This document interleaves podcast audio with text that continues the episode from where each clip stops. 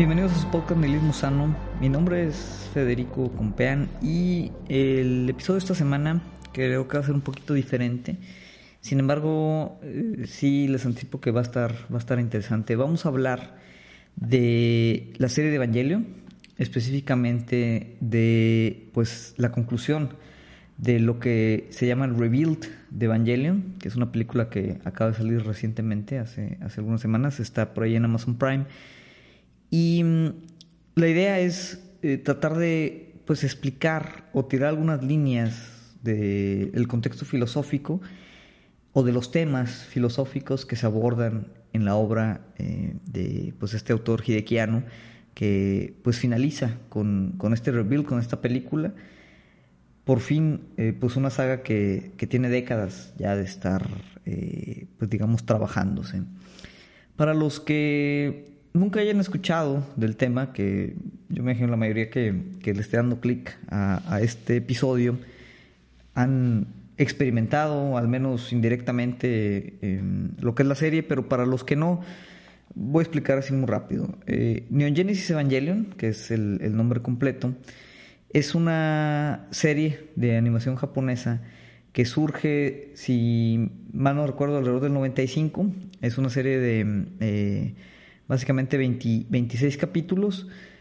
Finaliza la serie, hay una serie de también películas que complementan lo, mismo que se observa en, los episodios normales de la serie. Después viene un nuevo final que también está, vamos a decir, interconectado con los últimos capítulos de la serie, eh, que se llama El final de Evangelion, ¿no? The End of Evangelion. Eh, esta película, The End of Evangelion, también salió ya hace, hace bastantes años y básicamente ahí había cerrado, vamos a decir, la saga. Por ahí en el 2007, eh, ya tiempo después, surge un proyecto del mismo autor que le llama el Rebuild de, Evangelion, la reconstrucción de Evangelion. Y sale una, una película. Se anuncia ¿no? que va a ser pues un, una obra de otras cuatro películas relacionadas otra vez con, la serie original. Y al principio, bueno, la gente no sabía si era simplemente pues como un, remake, eh, una remasterización, eh, una nueva eh, forma de, contar la misma historia. Había muchas dudas. Y la primera película prácticamente pues es un resumen de, de, los primeros, creo que ocho episodios de la serie. la segunda película que sale después, varios años después, eh, continúa resumiendo un poquito la serie, pero ya tiene cambios importantes sobre la, narrativa original. Viene la tercera película, eh, que, también tiene, eh, aquí ya se presenta o se despega por completo la serie de la, de la, de la original. es, la narrativa cambia bastante, los personajes eh, tienen cambios también eh, importantes y es una historia ya, ya muy distinta que ya no tienen eh, relativamente, no, no decir nada, pero tienen relativamente poco que ver con la, con la historia original.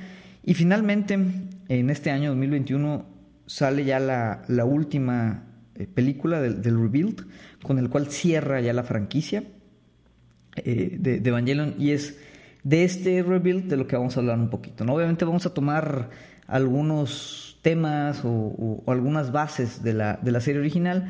Sin embargo, el, enfoque del episodio va a ser hablar de, de las ideas eh, o, la filosofía, algunas nociones filosóficas muy relevantes a los temas de, de Evangelion.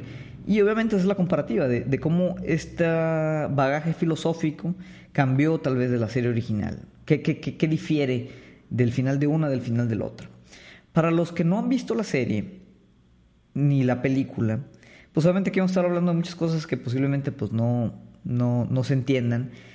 Y la advertencia es que si la quieren ver, pues les recomiendo que la vean antes de escuchar este podcast. Porque definitivamente, aunque la intención aquí no es meternos a la explicación de la trama y, describir los eventos ¿no? de, de, lo que fue sucediendo, sí es una realidad que muy posiblemente pues haya, haya spoilers en algún momento del capítulo. Entonces, Aquí les voy a dar un momento para que lo reflexionen, piensen si conviene seguir escuchando y si no, pues le pongan pausa y vayan a ver la película eh, o la serie incluso. ¿no? Si no han visto ninguna, yo sigo recomendando que vean eh, toda la serie, todas las películas y todo el Rebuild.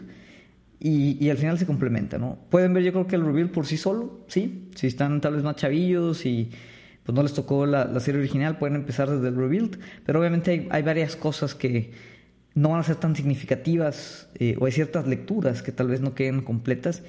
Y esta es una serie que yo creo que mm, sí vale mucho la pena pues absorberla como en su totalidad, porque aborda temas muy interesantes, es, es, tiene una temática muy nutrida, tiene una serie de, tópicos muy interesantes y, es bastante, yo creo que, que sí es una obra con, con muchas capas de profundidad. ¿no? Vale la pena meterse y analizarla y es algo de lo que vamos a hacer aquí. Entonces, si no han visto la película, si no han visto la serie, pues tal vez este capítulo no, no les vaya a interesar mucho. Sin embargo, yo creo que algunas de las ideas que vamos a hablar pues son generales eh, y son interesantes independientemente si han visto la serie o no.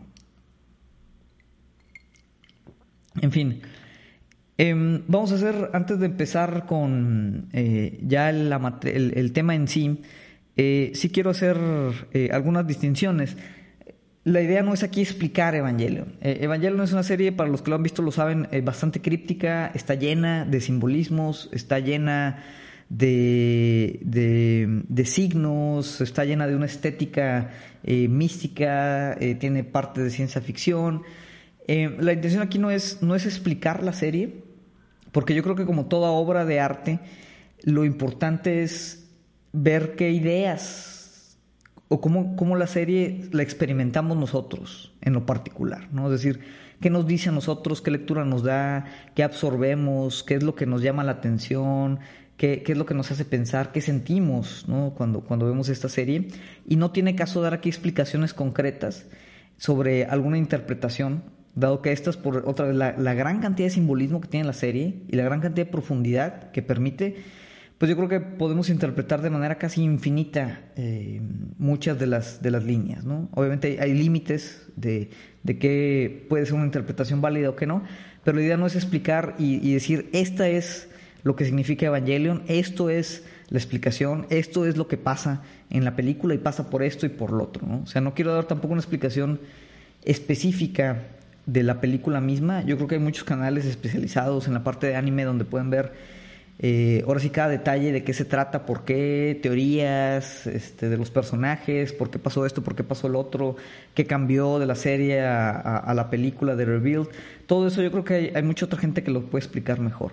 Aquí lo que nos vamos a enfocar es los temas, ¿no? las líneas, las este, mm, orientaciones de pensamiento filosófico que influyen a, Evangelion y de las cuales Evangelion te dice algo o te quiere decir algo.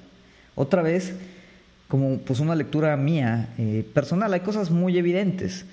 Eh, es decir, para tanto la serie como el Rebuild, eh, yo creo que tiene una alta carga de psicoanálisis.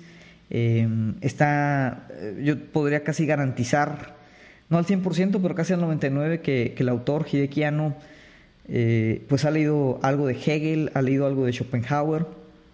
Y, de ahí vamos a, sacar algunas ideas. No puedo garantizarlo, ¿no? Porque yo creo que nunca Hidekian ha dicho tal cual, ah, es que sí estuve influenciado, inspirado en Hegel, inspirado en Schopenhauer, inspirado en Freud. Pero son temas que yo creo que está muy directo, ¿no? Sin embargo, eh, me voy a meter también a otros autores un poquito menos populares, por, por decirlo de esa manera, que yo creo que tienen una relación interesante con muchos de los temas de la película. Entonces, eso es un poquito lo que quiero abordar. Tal vez sea un, capítulo un poquito más largo de lo normal, pero este es, yo creo que hay, mucho, hay mucha carnita eh, de donde analizar la parte de, Evangelion. Y, si ya han visto la serie, yo, yo espero que saquen mucho provecho de, estas, pues vamos a decir, explicaciones eh, o interpretaciones o líneas filosóficas. Entonces, como, como dijimos, yo creo que eh, hay tres grandes elementos que nos van a dar pauta de por dónde empezar a, buscar, por dónde pensar a Evangelion, eh, tanto la serie como el Rebuild.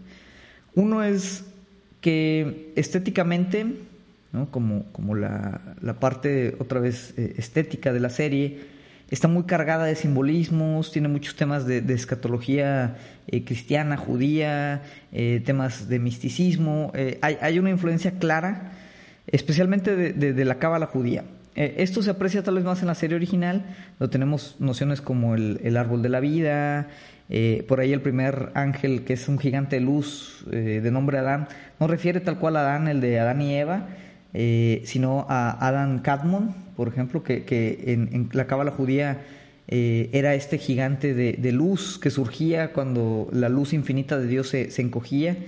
Eh, y bueno, hay, hay, una serie de, temas, las cruces, los ángeles, el mismo nombre, Neon Genesis Evangelion, que es como pues el, nuevo Génesis, el nuevo eh, inicio, eh, el nuevo Evangelio, el nuevo inicio de la buena nueva, o sea, tiene desde ahí ya mucho, mucho que saca de, la estética judía, cristiana, religiosa, ¿no? tiene muchas cargas que, el autor sí ha dicho en su momento que, son mayormente estéticas, ¿no? Es decir, hablan por ahí de los este, pergaminos del Mar Muerto, que, tal cual existen, pero en, en, en, la serie eh, pues son como esta, esta profecía que viene del espacio. Entonces, eh, eh, mezcla un poquito pues, la ciencia ficción y, y, le adereza, vamos a decir, elementos simbólicos y escatológicos que tienen que ver con misticismo y religiosidad. ¿no? Em, obviamente ahí podemos sacar muchas lecturas, pero yo creo que esa relación es principalmente su estética. Em, otro tema eh, que, también yo creo que en cualquier análisis de, Evangelion lo van a encontrar es que tiene relaciones muy directas con la parte del psicoanálisis, eh, especialmente pues el psicoanálisis freudiano y también eh, pues el psicoanálisis lacaniano. La parte psicoanálisis debo yo de aceptar que no es muy fuerte, entonces eh, tal vez esa parte no la vamos a explorar mucho, pero, pero mucho del, de los arcos mismos del personaje, eh, Shinji, Gendo, eh, todos los personajes tienen como, como un, hueco eh, un, que tienen que llenar, que es como esta, esta cuestión negativa de la cual se genera el deseo en el psicoanálisis este, lacaniano. Eh, y eso pues dirige u orienta muchas de las motivaciones de los personajes. ¿no? Todos tienen como, como este hueco otra vez tanto en la serie como en el Rebuild. Eh, obviamente hay muchos temas relacionados con el triángulo freudiano, ¿no? De mamá, papá, hijo, eh, de, la parte del complejo de Edipo, la parte de la, de la represión, la parte incluso de, pues, la estructura misma psicoanalítica de, del el yo, el, el super yo este, y el ello. Eh, ese tipo de tercias no están ahí muy claramente la relación por ejemplo que tiene Shinji con su padre la relación que tiene Shinji con, con su difunta madre el rol de las madres eh, Misato después cómo aborda también su rol de madre especialmente en el reveal tanto como madre simbólica de Shinji como madre de, eh, de este hijo que tuvo con Kaji. Eh, el tema obviamente de la castración constante Em, eh, la, misma relación que hay entre Shinji y Rei, que Rei al final es un clon también de su mamá. O sea, todo esto tiene lecturas freudianas em, muy interesantes. En la serie original, ¿no? por ejemplo, eh, la mamá de Ritsuko era la científica que creó las Magi, que son estas tres supercomputadoras que tienen el nombre de los tres reyes magos, y cada una representaba, por ejemplo, un aspecto eh, de, la condición de la, de la madre de Ritsuko como, como científica, este, como mujer y como madre. Entonces, siempre están como estos triángulos eh, psicoanalíticos, freudianos, que orientan también o nos ayudan a entender mucho de, mm, del desarrollo de los personajes. Muchos capítulos tienen nombre relacionados directamente con conceptos eh, de psicoanálisis, este, introyección, el estado oral. Entonces la parte psicoanalítica pues también está ahí siempre muy, muy embedida eh, en todo, toda la, serie de Evangelion. Por esa parte no, no me voy a meter tanto, eh, pero si les interesa, pues yo creo que hay mucha gente que, que, habla eh, o puede orientar directamente algunas eh, análisis, algunas teorías derivadas de la parte psicoanalítica. y finalmente, pues hay conceptos enteramente filosóficos, que es tal vez donde nos vamos a meter un poquito más.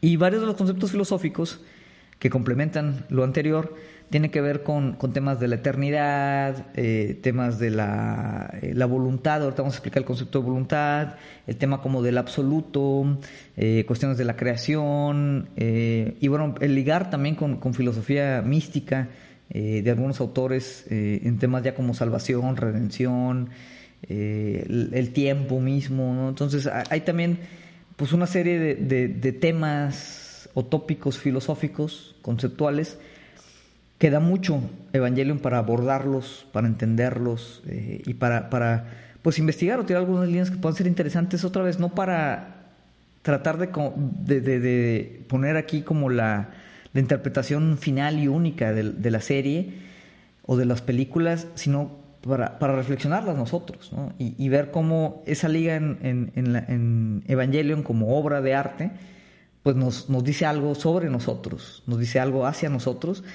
y nos, nos orienta incluso eh, pues a seguir leyendo o investigar otras cosas que pudieran pues sernos, sernos interesantes. ¿no? En la parte filosófica yo creo que una de las principales influencias que está muy muy clara desde la parte de la serie original es la filosofía de Schopenhauer. Eh, Schopenhauer es un filósofo muy popular, posiblemente yo creo que ya lo han escuchado hablar. Su obra más importante es El mundo como voluntad y representación. ¿no? Y aquí viene el concepto de voluntad. Em, en, la serie inicial em, hace referencia, de hecho hay un capítulo que tiene su nombre al dilema del erizo, que lo explican de forma muy simplificada, que es, bueno, los erizos, que son como estos porcoespines, eh, por más que quieran darse calor, no pueden acercarse mucho entre ellos porque las mismas eh, espinas que tienen alrededor de su cuerpo, pues entre más se acercan, más se lastiman. Haciendo una referencia a pues parte de las relaciones humanas, que también entre más nos acercamos, entre más nos vulnerabilizamos o nos ponemos eh, pues así más en cercanía con otros seres, sea nuestra familia, nuestros amigos, nuestra pareja, pues duele más cuando hay a veces una traición, cuando hay em, eh, algo que, interpretamos como, como, un ataque. Eh, ya hay más posibilidades de salir lastimados, ¿no? La pérdida eh, de, un ser querido pues se vuelve más dolorosa, ¿no? Entonces, esto, esto lo elaboró Schopenhauer, em, es, parte de, de, su obra, pero también, y esto yo creo que ya es más importante para el Rebuild, el mundo como voluntad de representación, al final es eh, pues un, sistema eh, filosófico del cual Evangelion saca muchos, mucha influencia, o, se influye más bien por este tema.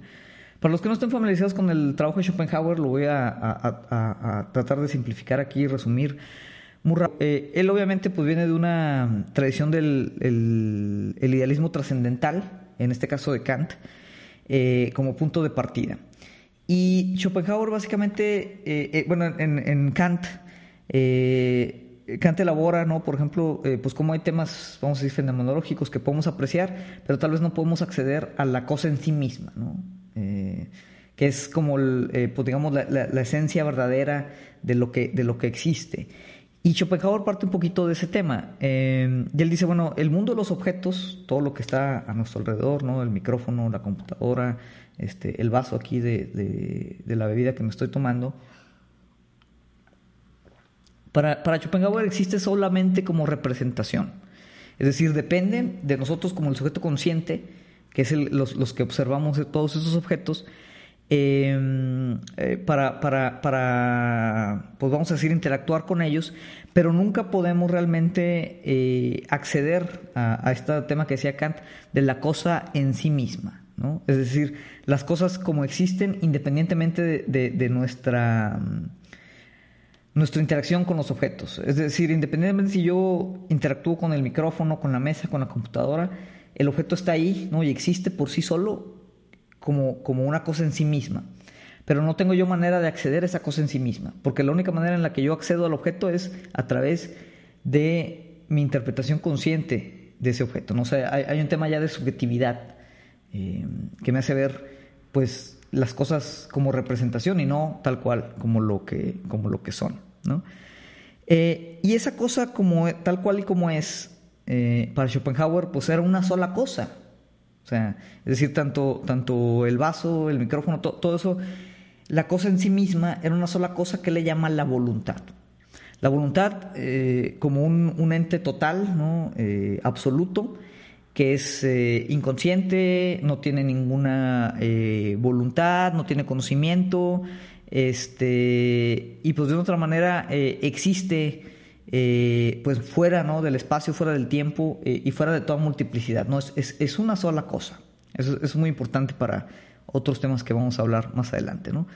entonces, la representación, pues de otra manera es como una objetivización de la voluntad. Y obviamente eh, Schopenhauer, para quien, quien, lo conoce, pues sabe que es un, filósofo muy pesimista. Para él, pues la, voluntad era algo, eh, pues prácticamente negativo.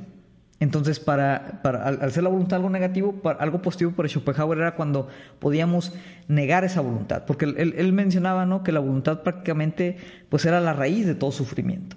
Y aquí, por ejemplo, tiene mucha relación a veces con temas como de filosofía eh, más, más este, oriental en el tema del budismo, ¿no? O sea, la misma condición totalizadora de, del mundo, esa voluntad que existe, eh, que es como una voluntad hacia la vida, es también la raíz de todo sufrimiento. Por eso también Schopenhauer era antinatalista.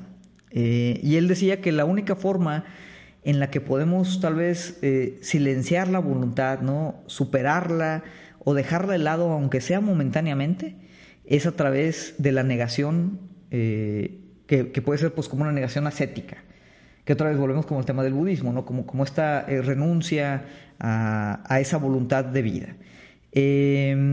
Y en ese sentido, eh, pues digamos, solo los artistas o los santos podían en algún momento liberarse de esta voluntad, de esta, de esta voluntad de vida, que era otra vez la causa de todo sufrimiento. Entonces, esto pues es lo que le llama la voluntad de la vida, ¿no?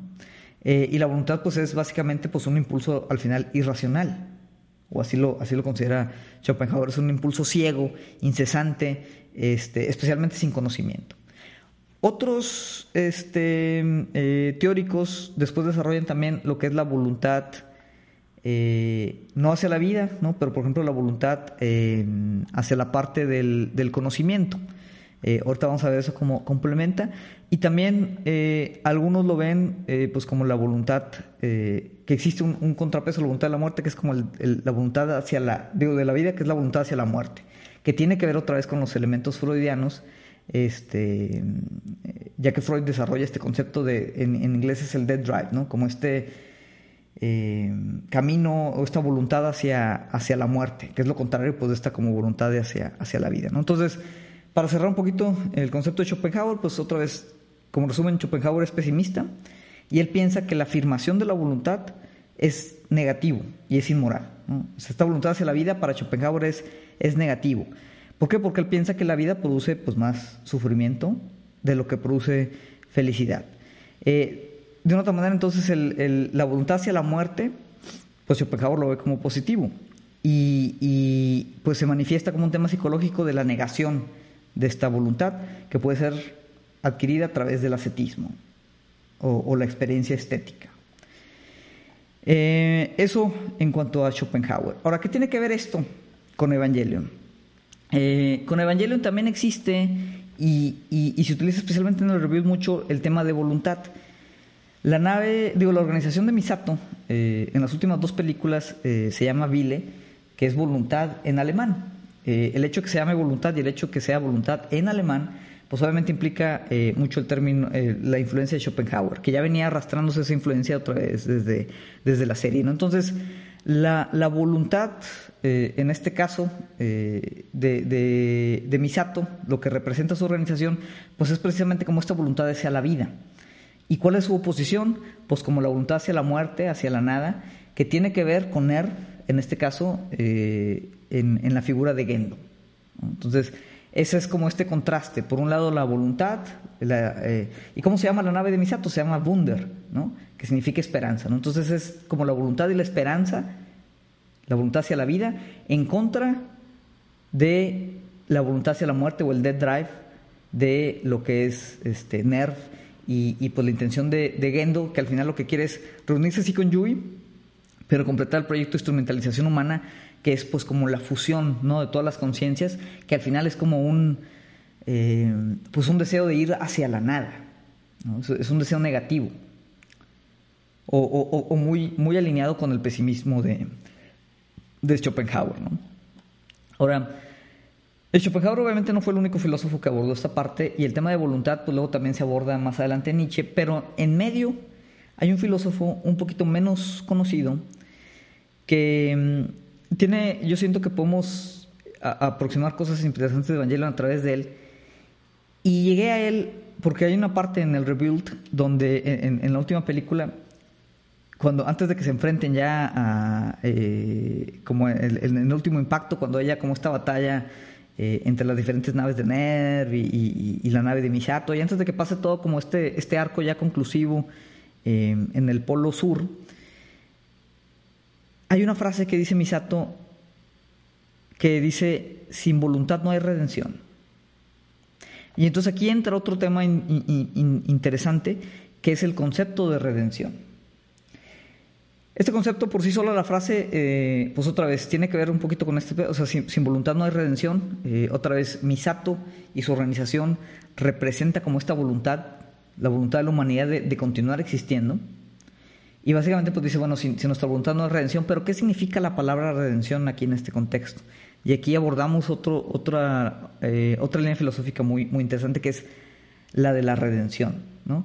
La redención inmediatamente me, llevó al pensamiento, por ejemplo, de Walter Benjamin, que Walter Benjamin, eh, ya, lo hemos platicado, tiene como una combinación muy particular de pensamiento, en el cual tiene un tema de marxismo, pero también tiene, un tema como de, judaísmo eh, mesiánico, o misticismo mesiánico, y él en sus tesis de historia habla del concepto de redención, de cómo tenemos que llevar el futuro a la redención y obviamente esto otra vez lo, no, surge eh, de, él solo, sino que él está influido por toda una serie de pensadores judíos mesiánicos, la mayoría libertarios, libertarios en el término del anarquismo, no el, libertario de, derecha, eh, este concepto así medio pervertido por Estados Unidos, sino libertarios en el sentido de, anarquismos. Entonces él es influido por mucho del pensamiento místico judío libertario, de principios del siglo XX.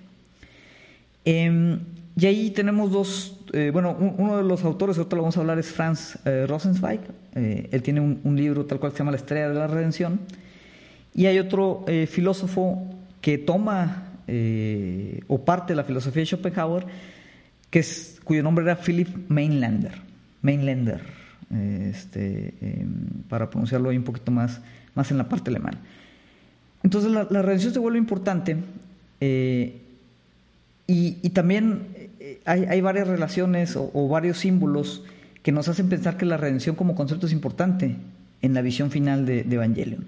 Cuando ya van a la nave esta eh, Wunder a entrar, vamos a decir allá a, esta parte en el Polo Sur, en la batalla final, surgen también otras naves, tres naves este, de, de NERV, eh, que ya hay una batalla, ¿no? Estas naves este, que pues están hechas como que con la misma tecnología de los Evangelions, este, y pues bueno, Fuyutsuki como que las está controlando, y cada nave tiene un nombre. El que mencionan, los demás no, no, no, no vi que los mencionan, pero bueno, los, los investigué, pero el, principal que mencionan, que es la primera nave que sale, es eh, la nave de eh, Erlosum, que Erlosum significa redención en, en alemán. Entonces aquí tenemos dos ideas de redención al final, en este evento apocalíptico, que es el, último impacto, no, sé ya si el quinto, el sexto, cuál, pero el, impacto adicional que le llaman, pues hay como dos, visiones de, redimir a la humanidad. Por un lado está la de Gendo, que es como esta, esta redención a través del proyecto de instrumentalización, de, esta voluntad hacia la nada. Y luego, por otro lado, pues está eh, Misato, su esperanza, su voluntad, como pues la, redención de la humanidad para seguir existiendo, seguir viviendo a través de, esta misma voluntad. Entonces hay ahí como un choque. Investigando la, filosofía de Mainlander, él habla mucho o retoma el concepto de, voluntad, todavía de forma más pesimista que, Schopenhauer. Y ahorita vamos a contrastar como este pesimismo con el final pues un poquito más optimista de la serie. ¿no? Pero eh, Philip Mainlander prácticamente eh, tenía una tesis, vamos a decir, metafísica, en la que decía que la, el, universo entero, no todo el cosmos, todo lo que existe, se estaba moviendo lentamente hacia el silenciamiento de la voluntad de, vivir. Esta voluntad que identificó Schopenhauer, eh, Philip Mailander decía, esta voluntad realmente está mal caracterizada, no es una voluntad hacia la vida. Él, invierte ese tema y dice, es una voluntad hacia la muerte. Y, regresa como, vamos a decir, a, un Big Bang, vamos a decir, teológico, filosófico, y dice, ¿por qué, ¿por qué existe el universo? Porque al final, este universo que donde estaba todo antes, eh, está, como eh, unidad completa, este absoluto, ¿no? volvemos otra vez al tema del absoluto, que también lo pueden encontrar en Hegel. Hegel yo creo que también tiene cosas importantes que, ofrecer en la lectura, principalmente de, la serie de End of Evangelion, ahorita no me voy a meter mucho a Hegel, pero bueno, el, absoluto es ese, ese, ese todo, que en algún momento Mainlander dice, pues estaba completo y ya no quería existir, ¿no? Como un ente completo. Entonces muchos dicen, bueno, es que el universo se fragmentó por esta voluntad de vida, porque quería como que experimentarse a sí mismo y de ahí sale como el Big Bang y por ahí por eso se crea la vida y las conciencias individuales. Y Mainlander invierte ese tema y dice, no, no, no, no. O sea, ese todo, esa identidad, vamos a decir, divina, se fragmenta porque ya no quería vivir, ¿no? Quería, en vez de una voluntad hacia la vida, era una voluntad hacia la muerte. Entonces se suicida como ente absoluto, se fragmenta y pues crea de una otra manera la singularidad de la vida. Pero en ese mismo sentido, ¿no? que es mucho, es pluralista en vez de monista, como, como el tema de Schopenhauer, pues las conciencias o las voluntades fragmentadas, ¿no? de las que somos todos nosotros, pues entonces también tenemos una voluntad no a vivir, sino también a morirnos. Y esa, ese cambio, ese movimiento hacia la muerte, hacia el silenciamiento de la voluntad de la vida, Philip Mainlander le llama redención.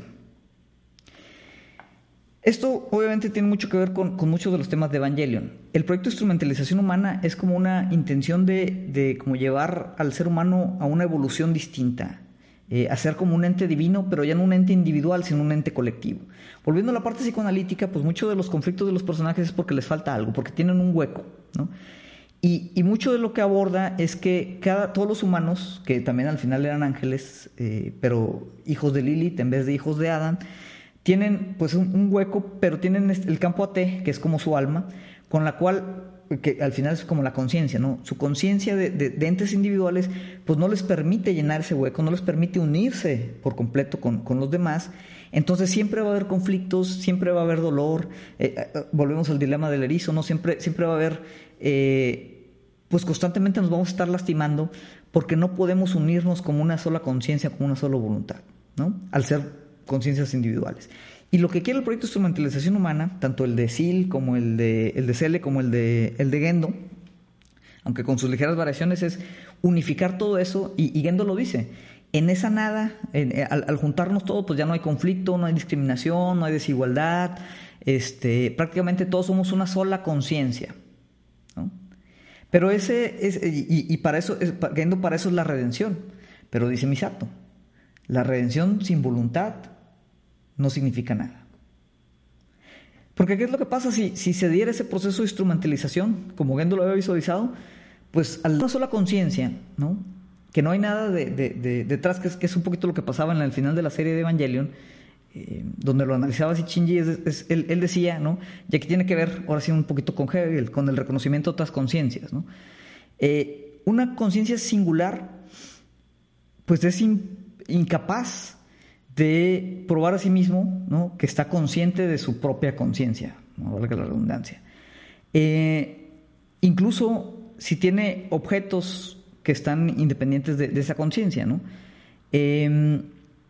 Cuando, cuando Shinji está en la serie eh, pensando si va a llevar a cabo o no la instrumentalización, pues digamos, eh, su, su conciencia, al no haber nada de referencia alrededor de él, al no haber otros alrededor de él, eh, pues como que él se empieza a perder en, un limbo y no puede estar seguro de que realmente existe.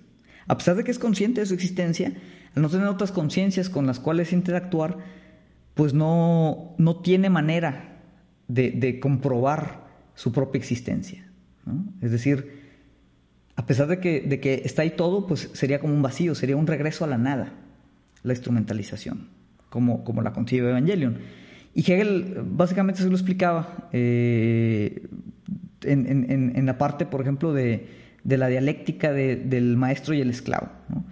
El maestro y el esclavo se, requieren el uno al otro precisamente porque son conciencias individuales distintas que a través de la, del enfrentamiento entre ellas dan prueba de que, son conscientes, porque hay otra conciencia que los está experimentando.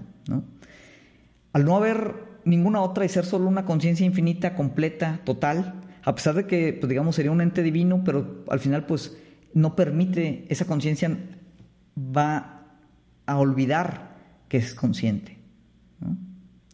Y puede que eso, pues, eh, en ese momento pues, no lo quería soportar. Y Hegel decía, eh, parafraseando, ¿no? que la, la conciencia propia existe para ella misma y para el hecho que existe para otro. Es decir, la conciencia existe solo para ser reconocida. Que también eso tiene algo de psicoanalítico, ¿no? Que es como todo el psicoanálisis del reconocimiento. Que muchos de, los conflictos, otra vez, de Evangelion tienen que ver también con el reconocimiento.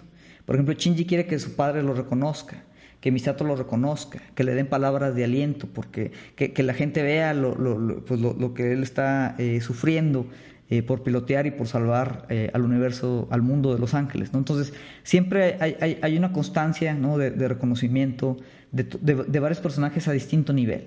Misato quiere que Kaji lo reconozca en cierto sentido, este Ritsuko quiere también que Gendo la, reconozca. siempre hay como un juego de reconocimiento que genera normalmente pues, dolor, genera vacío, genera este, esta, esta carencia, eh, que al final pues, es esta incompletud que representa el ser entes individuales y que el campo AT de nuestra alma pues, no permite que nos unamos.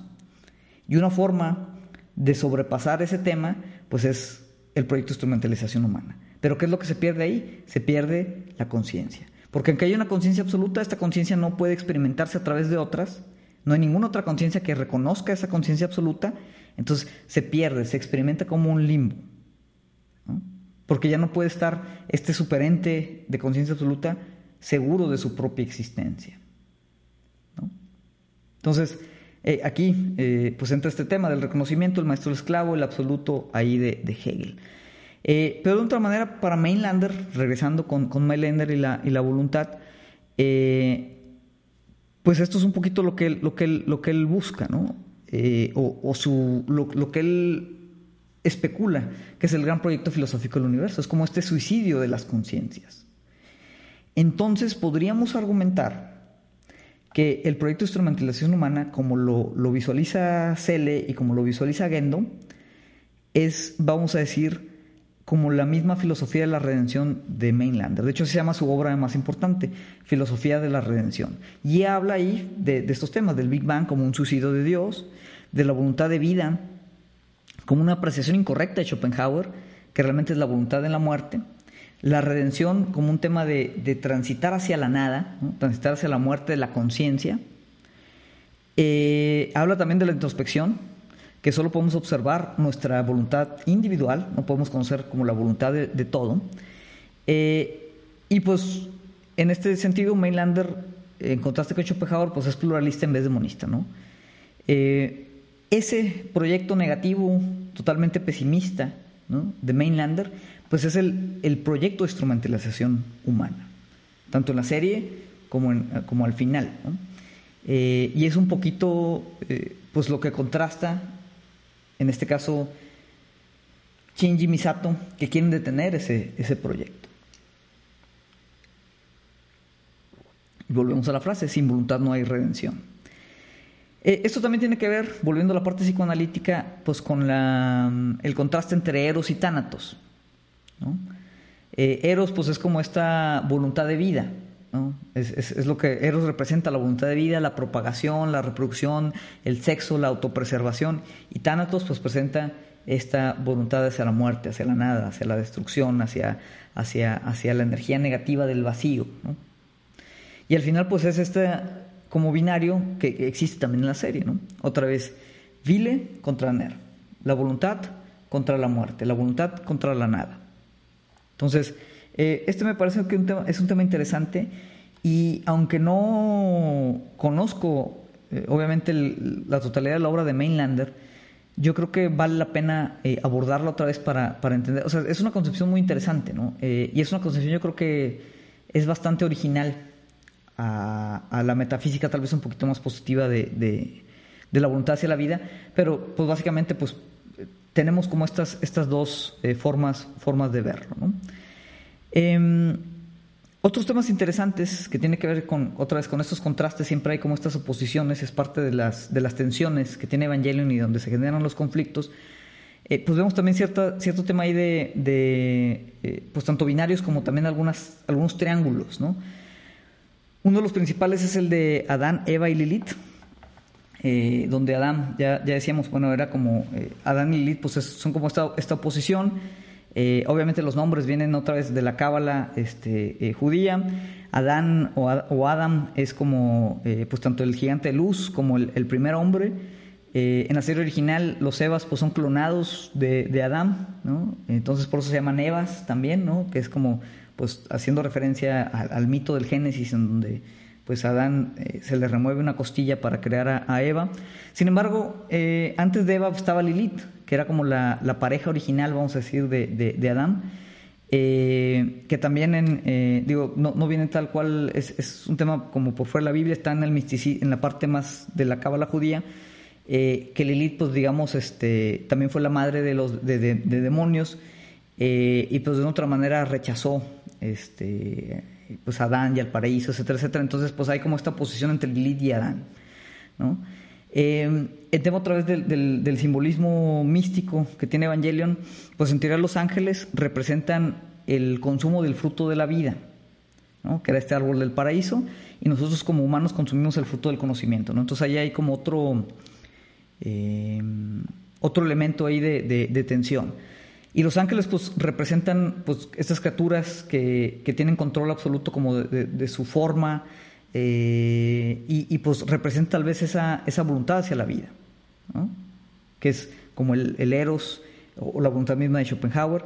Y el conocimiento de los humanos pues es lo que decíamos, como esta, eh, hay, hay un, un, tema de, la voluntad hacia el conocimiento que aquí pues ya metemos, o sea, un, tema tenemos la voluntad hacia la muerte, pero también está la voluntad hacia el conocimiento, que muchas veces Evangelio hace referencia a eso, que los humanos consumieron el, fruto del, conocimiento. Y de hecho también en la parte final, cuando se crea la última lanza, la lanza de Gaius, eh, que está entrando eh, Misato para tratar de tener ahí el impacto, ella dice, los humanos tienen la voluntad y el conocimiento para cambiar el, el mundo.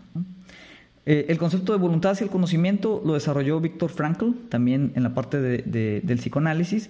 Eh, él aborda el sentido de la, como la logoterapia y, en una como tema existencial de que, de que el humano siempre está buscando sentido, incluso cuando nada lo tiene. ¿no? Él, eh, Víctor Frankl fue un sobreviviente del holocausto, entonces él en esa parte, pues obviamente el holocausto, pues como este tema que, es totalmente racional o no se entiende en la racionalidad, no se entiende como un significado, y hay obviamente pues un tema muy esencial de decir por qué pasó eso, por qué, por qué sucedió algo, por qué, por qué cosas que no tienen sentido, y eso orilla como al humano hacia una voluntad que, que le permita pues eh, encontrarse en el mundo, ¿no? Y, el tema ya de la, de la muerte, vida, conocimiento y muerte, pues es, lo que mencionado, ¿no? La voluntad de la muerte, la voluntad del poder, ¿no?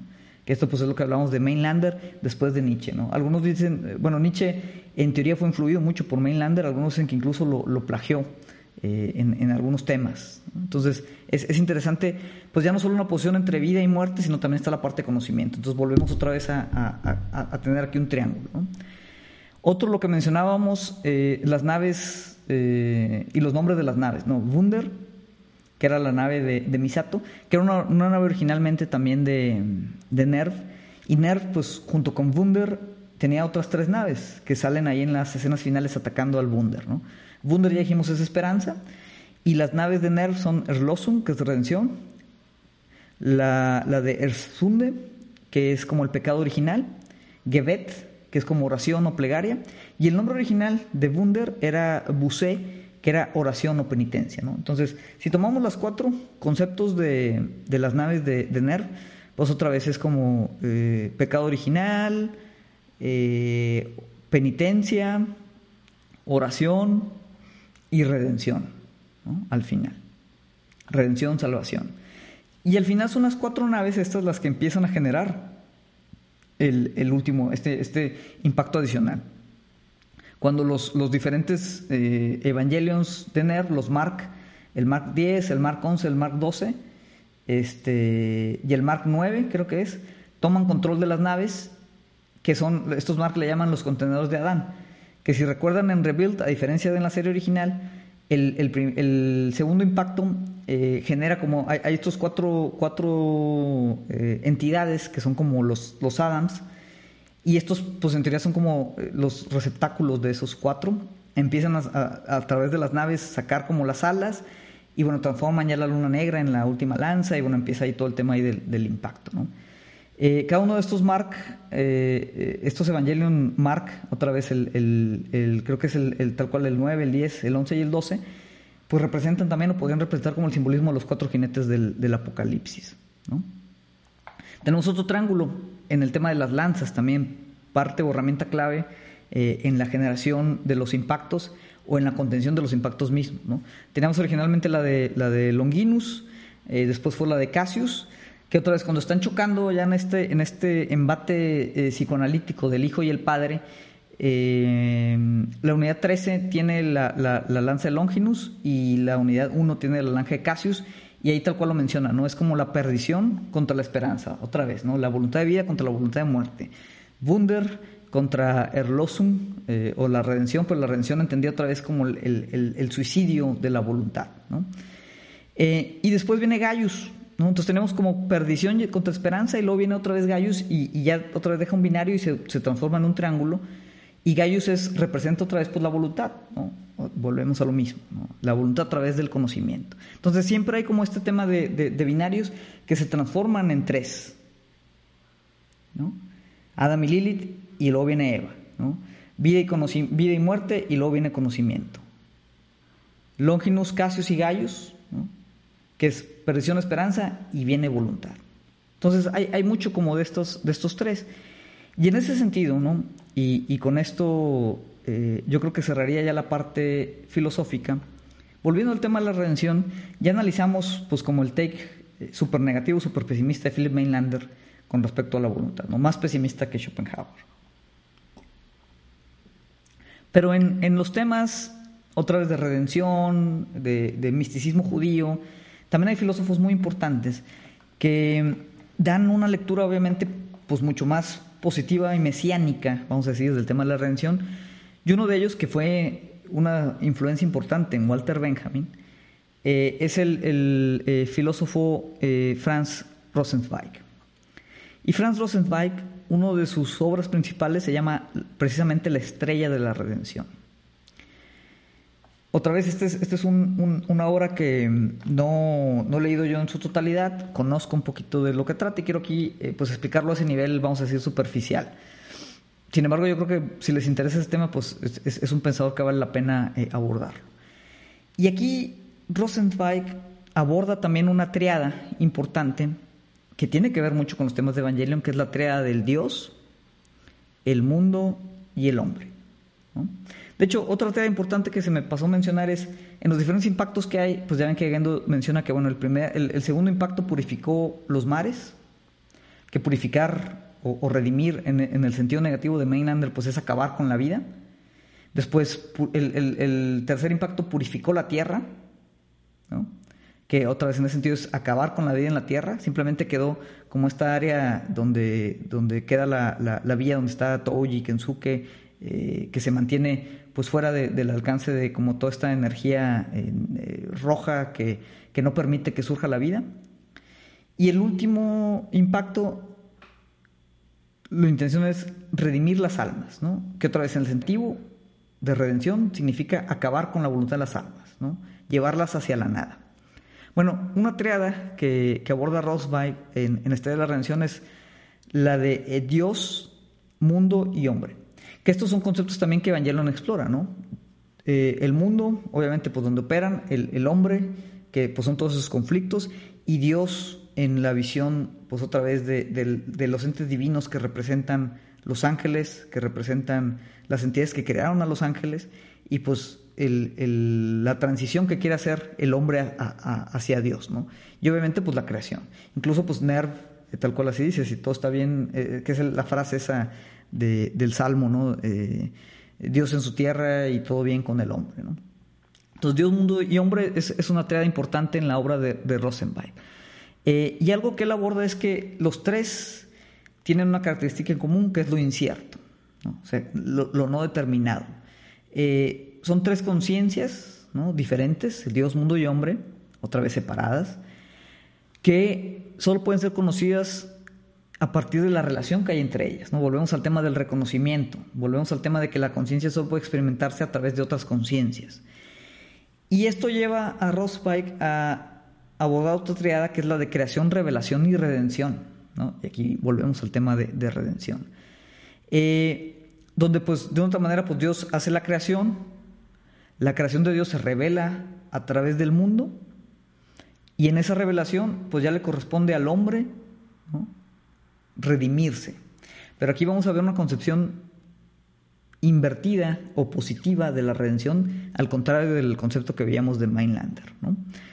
Em, y esta, estas relaciones que hace estas triadas, pues la relaciona el autor con respecto a, la eternidad, eh, y aborda ahí lo, que es el tiempo eh, como renovado por Dios, la, redención, la reconfiguración de esta triada de Dios, mundo, hombre, que siempre es un instante, y otra vez, mucho de esto está en Benjamin, que es un instante que vincula el pasado, el presente y el futuro, y lo vincula otra vez en la triada de la creación, revelación y redención. Entonces, citando por aquí un, artículo que igual se los dejo por ahí para que lo, le echen un vistazo en, los enlaces del,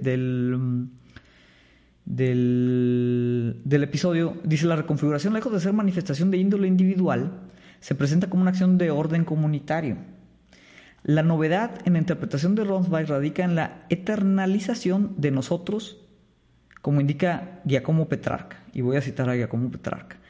En este nosotros, el individuo percibe su propio yo, Dentro de ella, la comunidad se suspende, realmente único aquí, porque más allá de su separación, totalmente abierto la humanidad entera, imagen de la eternidad.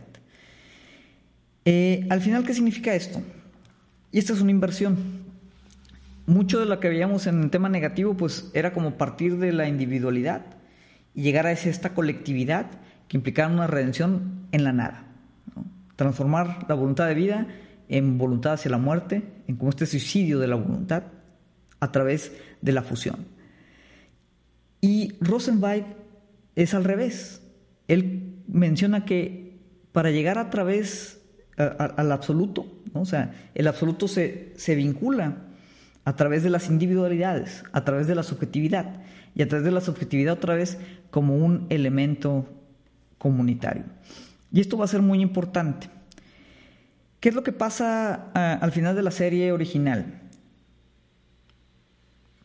Al final de la serie original, Shinji rehúsa el proyecto de instrumentalización humana, ¿no? tanto en la película como en la serie, eh, y, digamos que acepta, ¿no? se deja llevar un poquito, se toma una decisión, pero acepta el poder, el vivir en un mundo con sufrimiento, el vivir en un mundo con dolor, el vivir en un mundo con el otro, ¿no? lo acepta, pero, pero otra vez de forma pues, relativamente negativa. Este, despierta, está ahí nada más azúcar, eh, la primera reacción es ahorcarla, como para ver si reacciona y él está vivo, el reconocimiento, ¿no? Entonces, todo, todo el tema de la, serie original, ¿no? la misma vibra de la serie original, pues es bastante, bastante pesimista, bastante desgarradora. Eh, son temas eh, muy difíciles de tragar. Y tiene que ver también, yo creo, con el momento que vivió el autor cuando originalmente presentó la serie para los que no saben, Hidekiano pues sí lidió en su momento con, con fuertes casos de depresión clínica y, y, muchos de esos conflictos personales del autor pues de otra manera están vertidos eh, en su obra de, de Evangelio. ¿no? ¿Qué sucede? Y esto es importante antes, antes de, volver a la conclusión de, de, de Rosenzweig. ¿Qué sucede en, en la serie de Rebuild o en las películas de Rebuild? al final. ¿no? Muchos dicen que es un final más positivo que la serie. Bueno, ¿por qué? Eh, de entrada, ¿no? Si vemos los tres capítulos anteriores, los títulos, ¿no? You are not alone, you cannot advance, you cannot redo, ¿no? Y el not siempre está entre paréntesis. Y para los que vieron la serie, especialmente en la, en la primera película, en, you, Are Not Alone, que es como un resumen o, o comparte muchas similitudes, pero tiene diferencias ligeras, pero muy importantes en, en los personajes. Eh, y tiene que ver, ¿no? y por eso quiero hacer este, este recorrido, porque tiene que ver con, con el final del rebuild. Por ejemplo, al principio, Esta es una escena muy popular en la serie, en el primer capítulo, cuando está atacando el primer ángel. En la serie ataca el primer ángel, eh, tiembla un poquito la base en Nerv y se caen, ¿no? Como unas luces. Y el Evangelion, unidad uno solito, se activa y protege a Shinji. O sea, levanta la mano y protege y evita que caigan las vigas sobre él. Y de una otra manera esto motiva a Shinji a decir, bueno, me voy a subir al robot. ¿no? Aparte que pues vio a Rey ahí muy mal herida. En el rebuild esto no pasa. El ángel ataca, tiembla la base de Nerv, se cae eh, Rey de la camilla, pero Shinji, vamos a decir que se sube al robot o toma la decisión de subirse al robot por él mismo, ¿no? Un poquito de forma más activa, sin necesidad de que el Evangelion lo protegiera, ¿no? O sea, él, solito como que se da cuenta que se tiene que subir. En la serie también, eh, antes de luchar contra, después de que lucha contra el, otro ángel que es como un calamarcito, eh, pues Shinji acaba muy dañado y decide huir, ¿no? Después de que también pues le pegaron en la escuela y, tal y cual cosa, ¿no? Y en la serie, Shinji pues está ahí vagando, huye, se encuentra con Kensuke eh, y acampa con él. Kensuke estaba acampando, platican ahí un poquito y en la mañana que sale de la acampada, pues los agentes de NERV están ahí esperándolo y se lo llevan de regreso. Y bueno, ya regresa y lucha contra Ramiel y todo el tema. En el rebuild es diferente, también huye Shinji, no encuentra a Kensuke, se duerme por ahí en un callejón y en algún momento él decide por su cuenta regresar. Él sabe como que lo están siguiendo los agentes y, les dice, oye, pues ya voy a regresar. Se prenden las luces y se lo llevan de regreso. Entonces otra vez Shinji conscientemente toma esa decisión. Más adelante, en, la segunda película, eh, cuando se enfrenta al ángel este Ceruel, que es el ángel 14 en la serie, es el ángel 10 en, el Rebuild, eh, en la serie Shinji trata de, o sea, también, eh, pues un poquito platicando con Kai y todo, como que reflexiona y vuelve y se vuelve a subir al Evangelion para pelear después de que Azuka y Rey, eh, pues no pudieron y quedaron este, prácticamente inhabilitadas. Rey muere y lo que hace Shinji se sube y bueno, se sale de control el robot, ¿no? Y, y se come al ángel y tal. Y se fusiona ahí como que Shinji con el robot, etcétera, etcétera. Pero quien, quien reacciona, ¿no? Tal vez un poquito de la voluntad de Shinji, pero quien, despierta es el Evangelio. Y en, la, en, el Rebuild, Shinji conscientemente quiere activar el Evangelion, ¿no? y lo hace conscientemente para salvar al rey. ¿no? Otra vez, Shinji toma más activamente una decisión. Y no solo Shinji, también varios personajes. Hay una escena muy, muy, muy emblemática de la, de la serie original, en donde Azuka está enojada con, con Rey, le dice que es una muñeca y tal, y le da una cachetada. ¿no? y Rey recibe la cachetada. Y en el Rebuild, Rey, ¿no? que, ya tiene un poquito más como de voluntad eh, eh, propia, detiene la cachetada. Otra vez, toma una decisión. Más adelante, en la tercera película, Shinji decide hacer el cuarto impacto, a pesar de los riesgos que implica. Digo, lo convence Kaoru y lo que quieran, pero, pero él como que quiere volver a hacer, eh, o sea, hace el cuarto impacto con la esperanza de que puede volver a reconstruir o restaurar la Tierra, ¿no? después del tercer impacto. Em, al final, ya en la última película, Shinji también decide pilotear el EVA 01, a pesar de que le dicen que ya no tiene que hacer nada, él, lo quiere pilotear y enfrenta a su padre. Cosa que no pasa directamente en la película nunca. Digo, en la serie original, perdón, no pasa nunca. Y aquí Shinji sí enfrenta a su padre. Y lo enfrenta físicamente y luego lo enfrenta como en, este, en esta pues, plática, eh, sesión como psicoanalítica. Misato también es un personaje que toma decisiones más activas, toma responsabilidad mayor, acepta ciertas responsabilidades, se sacrifica en la última película y también cuando Kaji se sacrifica, Kaji también toma esa decisión. En la serie original lo asesinan, aquí se sacrifica para detener el tercer impacto. Misato tiene una relación más activa con Kaji, se embaraza de él y toma también la decisión de, de salvar al mundo por su hijo, a pesar de que como que renuncia a, ser madre eh, en el sentido tradicional, pero digamos es la madre como de la tierra. O sea, Misato, así como Gendo representa pues, el, arquetipo del padre, Misato en el Rebuild representa el arquetipo de la madre, lo cual no lo representa tal cual en, en Evangelion original. Representa a Misato que el arquetipo de la madre, toma decisiones, se sacrifica, es más consciente, salva a su gente, quiere salvar el mundo, ¿no? Planta las semillas representadas con la semilla de las sandías de calle, pero eh, generan como esta arca de semillas con las cuales la idea es que el mundo vuelva, vuelva a, a, revivir, a repoblar, ¿no? a refertilizarse, ¿no? que otra vez son temas muy relacionados con el arquetipo de la madre. Y Misato en, la, en el rebuild pues es como madre tanto simbólica de Shinji como de su hijo, el, hijo de Kai. ¿no? Eh, Ritsuko, e, este también, eh, no sé si algunos notaron, en el End of Evangelion, bueno, Ritsuko pues siempre estuvo enamorada de Gendo en la serie original, le tiene también mucho recelo, mucho rencor, porque no fue reconocida. Eh, la madre de Ritsuko también había tenido pues un, este, una relación ahí tormentosa con, con Gendo. Y en el End of Evangelion, cuando Gendo baja ¿no? con Rey para empezar el, tercer impacto, Ritsuko lo trata de, bueno, quiere como matarlo, le apunta la pistola, pero no puede dispararle. Gendo le dice unas palabras que hasta la fecha todavía hay mucho debate de qué fue lo que le dijo, no se alcanzan a apreciar, ¿no? Están, o sea, se, no se oyen, y Gendo la mata. ¿Qué pasa en el rebuild? En el rebuild cuando Gendo eh, va al Wunder y se encuentra con Misato con Ritsuko, Ritsuko inmediatamente saca la pistola y no piensa, ¿no? Le dispara. Inmediatamente le dispara, le dispara en la cabeza. Entonces también Ritsuko, la Ritsuko del rebuild, también es mucho más activa. Y la diferencia más importante antes de volver y concluir con, con la idea de redención de Rosenbach es que al final Shinji cuando está en todo este proceso de introspección y, de decidir la parte de la instrumentalización y, y, bueno, reta ahí un poquito, no reta, ¿no? Pero platica ahí con su padre y luego Shinji empieza a platicar con todos los otros personajes.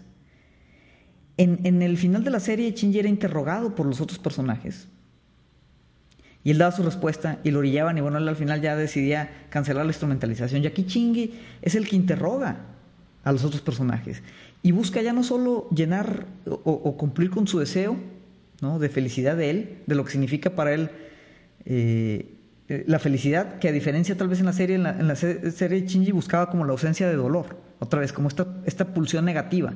Y aquí Shinji busca activamente la parte de felicidad, pero no la busca solo para él, ¿no? sino que él increpa a los otros personajes para que todos busquen la felicidad antes que él. ¿no? Y de hecho él, al final se, se, pretende sacrificar, pero el alma de Yui, de su madre, lo saca al final del proceso y lo, revierte al mundo, ¿no? Entonces, esa es, una inversión muy importante. Y tiene que ver también con el final, por eso es el final más positivo. Porque Shinji ya no es simplemente que no quiera sentir dolor y renuncia a la instrumentalidad y, y, pues haga paces, vamos a decir, con el tema del sufrimiento, pero sino que aquí activamente está buscando la felicidad, no solo la de él, sino la de sus amigos, su comunidad, sus seres queridos y toma decisiones activas. Por eso los nombres de las, de las tres películas anteriores tienen el note entre paréntesis, porque son las decisiones que toma Shinji. Es decir, la película puede ser You Are Alone o You Are Not Alone. Shinji decide You Are Not Alone. En la siguiente puede ser You Can Advance o You Cannot Advance. Y Shinji toma la decisión de avanzar, ¿no? You Can Advance. En la tercera es You Cannot Redo o You Can Redo. Shinji quiere hacer el redo, pero se da cuenta que no puede, ¿no? Pero lo decide, lo, lo, enfrenta a él esa decisión. Entonces es you cannot redo, no puedes volver a hacer, ¿no? Tienes que seguir hacia adelante con el tiempo. Ese tema más positivo, pues tiene que ver entonces ya, y con esto cerramos, con la idea más positiva de la redención, que ya decíamos que en la estrella de la redención de Rosenbach, él hace esta, esta liga de Dios, mundo, hombre, con creación, revelación y redención, a través de la subjetividad individual. ¿no? Es solo a través de la condición individual que se puede, ahora sí, hacer una acción comunitaria para tener una, una redención, una revelación, una, salvación, pues vamos a decir, absoluta. Entonces va, va de, de, no es que del absoluto tratemos de, de enterarnos de las individualidades, como en otros sistemas filosóficos, sino que no tenemos más que desconocimiento o, una condición incierta ¿no? de, de, Dios, de nosotros y del mundo.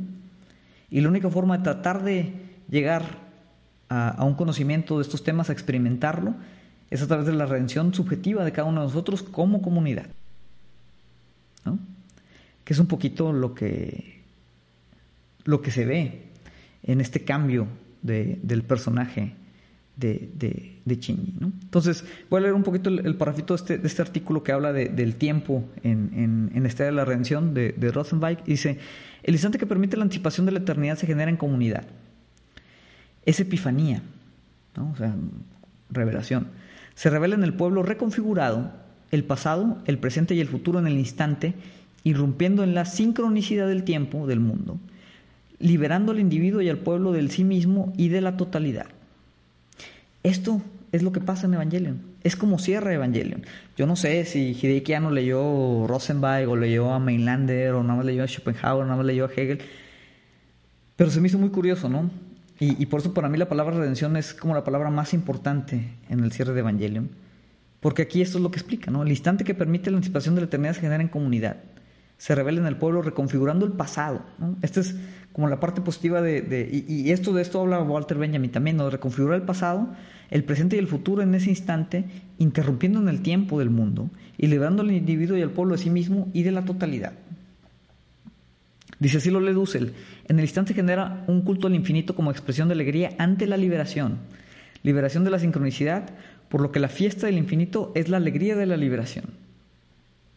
Por ello nos dice Rosenberg, los pueblos solo festejan y recuerdan los tiempos de liberación.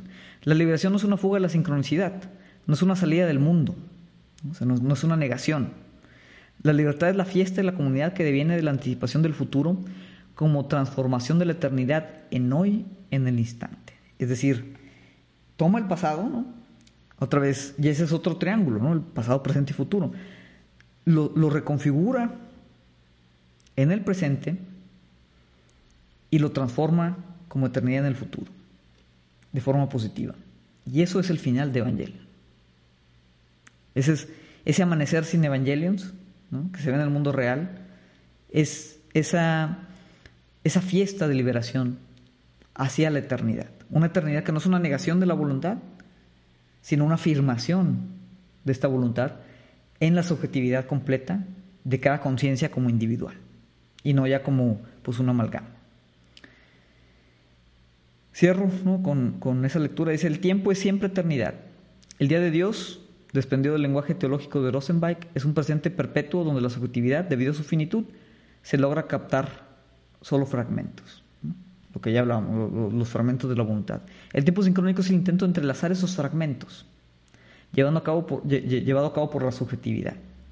Relación de puntos dentro de una recta. La medida subjetiva es infructuosa, pero a su vez logra recibir el llamado del otredad, ¿no? el otro. El resto, la extrañeza del otro mundo, de ser que permite anticipar lo eterno.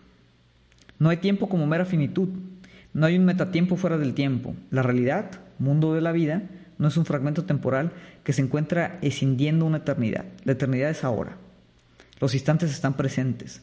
La subjetividad puede eternizarse a partir de los restos que aparecen como trazos del infinito en la historia y anticipar con nosotros, en unos otros, la eternidad. La subjetividad es finita, pero nosotros somos eternos.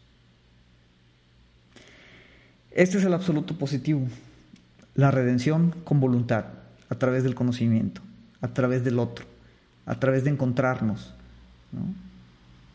en el presente reconfigurar el pasado y con eso anticipar lo eterno del futuro. Con esto cierro. Este, mm, básicamente, pues esas, esas las, las ideas que quiero explicar, eh, un poquito la, las tesis, las influencias.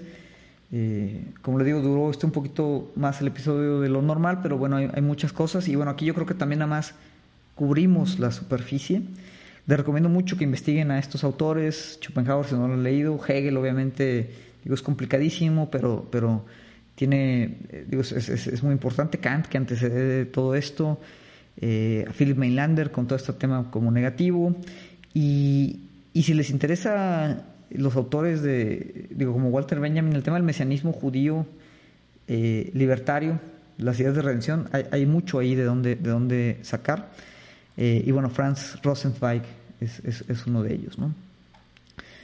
Ya por último, este un poquito como, como nota al margen, pero se me hizo interesante.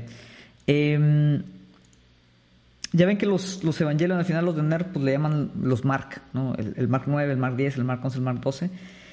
Y el Mark 6 es el de Kaoru. Y el, la unidad 13 creo que no lo dice el Mark 13, ¿no? Pero Se me hizo curioso el número 13. Digo, el 13 pues es, es un número ahí eh, siempre muy asociado con el tema de la mala suerte y todo, pero Mark, este, pues buscando tal cual, si, si ustedes buscan Mark 13 eh, en internet, lo, de lo primero que lo van a mm, que lo va a relacionar es el tema de, de Marcos en el versículo 13, ¿no? el, capítulo 13 del Evangelio de Marcos. Y dije, bueno, pues igual es una coincidencia, ¿no? Digo, podría ser Mar 2, el Marcos 12, Marcos 11. Pero el, Marcos 13, y, creo que sí quiero tomar un, momento para leerlo y con esto sí terminamos, tiene el título, ¿no? De ese evangelio, ese evangelio, que es Señales del fin del mundo.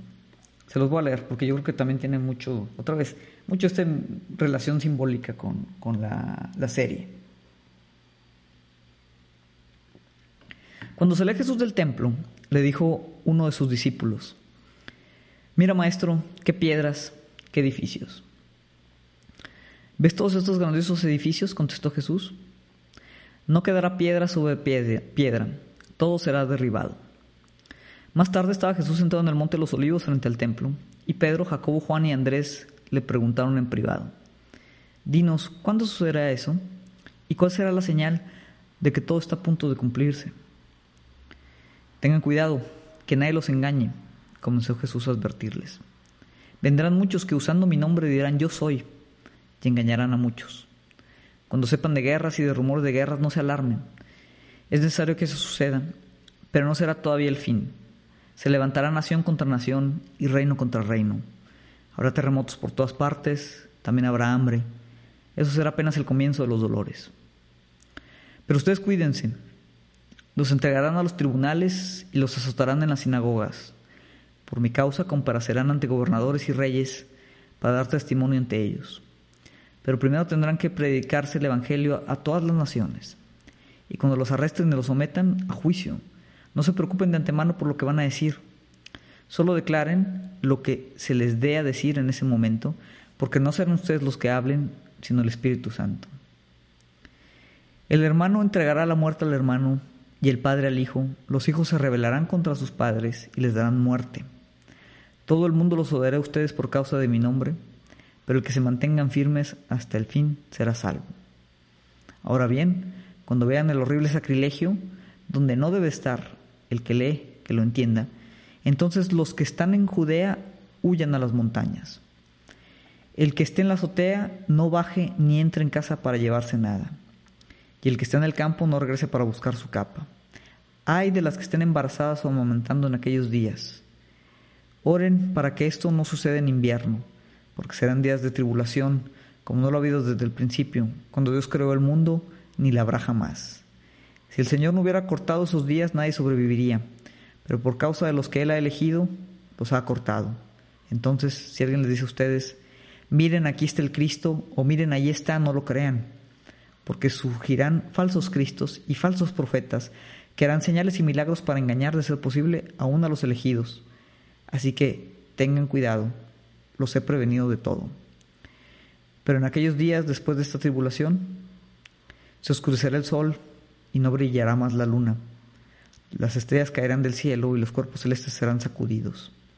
Verán entonces al Hijo del Hombre venir en las nubes con gran poder y gloria, y él enviará a sus ángeles para reunir de los cuatro vientos a los elegidos, desde los confines de la tierra hasta los confines del cielo. Aprendan de liguera esta lección. Tan pronto como se ponen tierra sus tiernas sus ramas y brotan sus hojas, ustedes saben que el verano está cerca. Igualmente, cuando vean que suceden estas cosas, sepan que el tiempo está cerca a las puertas. Les aseguro que no pasará esta generación hasta que todas estas cosas sucedan. El cielo y la tierra pasarán, pero mis palabras jamás pasarán. Se desconoce el día y la hora.